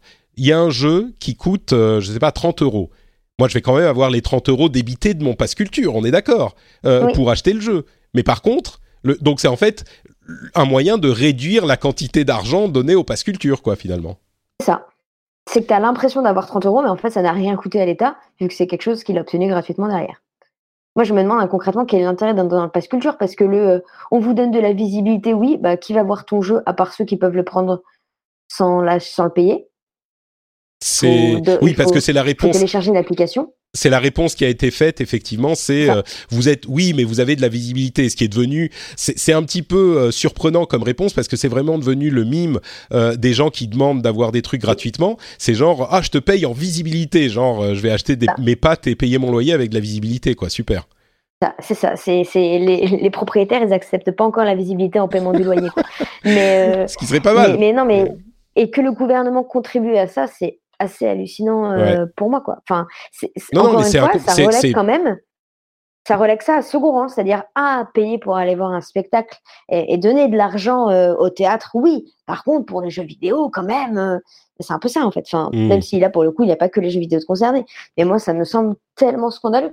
Mais je pense que le résultat, ça va être très simple. Hein. Je vois pas quels jeux vidéo vont se mettre là-dedans, quoi. Même les jeux vidéo français. Enfin, si ceux qui ont quelques années et qui, qui ont envie que les gens jouent à leur jeu parce qu'ils trouvent ça cool et qu'ils sont peut-être pas vendus. Mais à part ça, il y aura rien quoi. Ouais, ouais. Et tu disais c'est la même chose pour la presse. Est-ce qu'il y a des est-ce qu'il y a des offres d'autres types de, de publications, genre je sais pas Le Monde ou le Figaro, ou c'est pas considéré comme culturel D'accord. Je sais pas si du coup ils ont fait ça, mais apparemment, euh, ce que ce que ce qu'avait soulevé Canard PC, c'est que si tu mettais un abonnement presse en ligne, vu que en fait de base le, la réglementation, alors là encore une fois, je dis ce que j'ai compris je ne suis pas sûre à 100%, mais ça serait que tous les contenus numériques a un reversement de la part de l'État.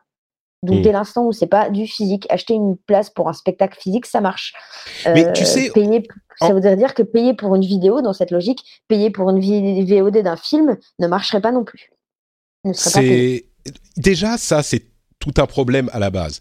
Mais moi, il y a encore un autre truc qui me qui me gêne en parallèle, c'est le fait que euh, du coup, le, le, ça, veut, ça veut dire concrètement une réduction du coût de ce, de ce pass euh, culture ah pour l'État.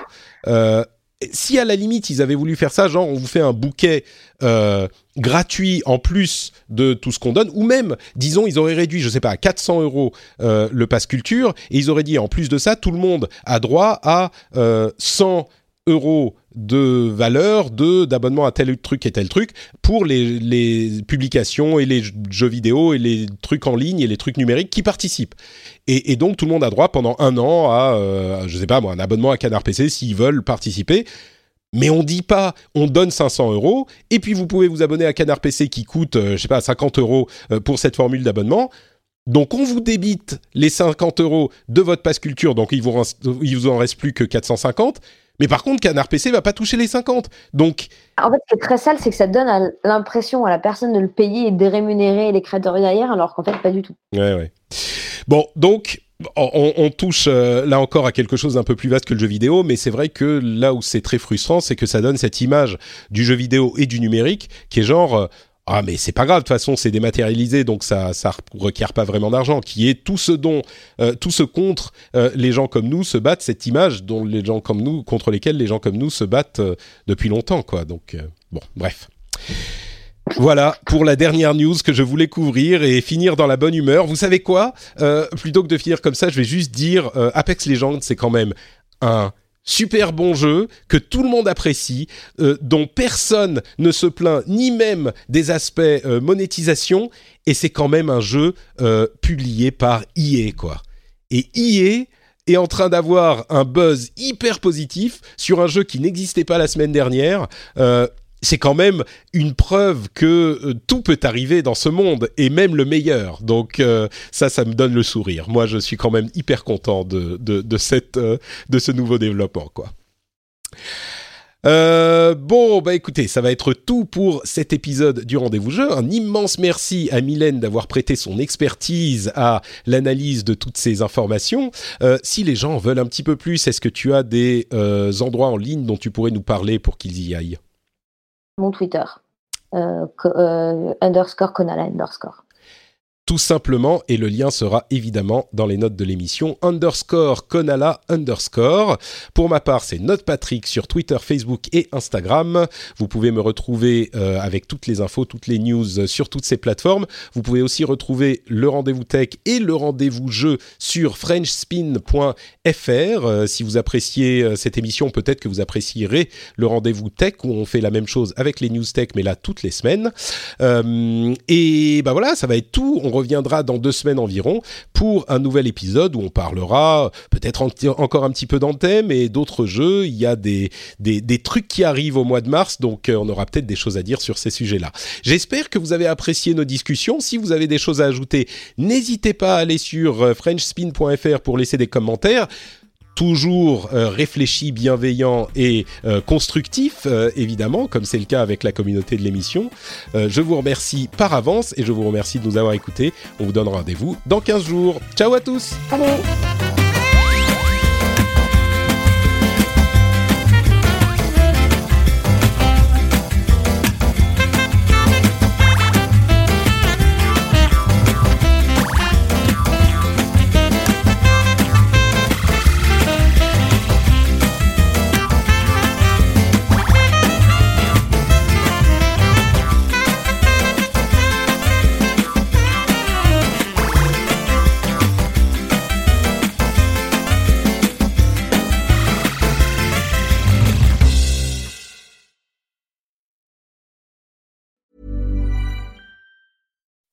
When you make decisions for your company, you look for the no-brainers. If you have a lot of mailing to do, stamps.com is the ultimate no-brainer. Use the stamps.com mobile app to mail everything you need to keep your business running with up to 89% off USPS and UPS. Make the same no-brainer decision as over 1 million other businesses with stamps.com. Use code PROGRAM for a special offer. That's stamps.com, code PROGRAM.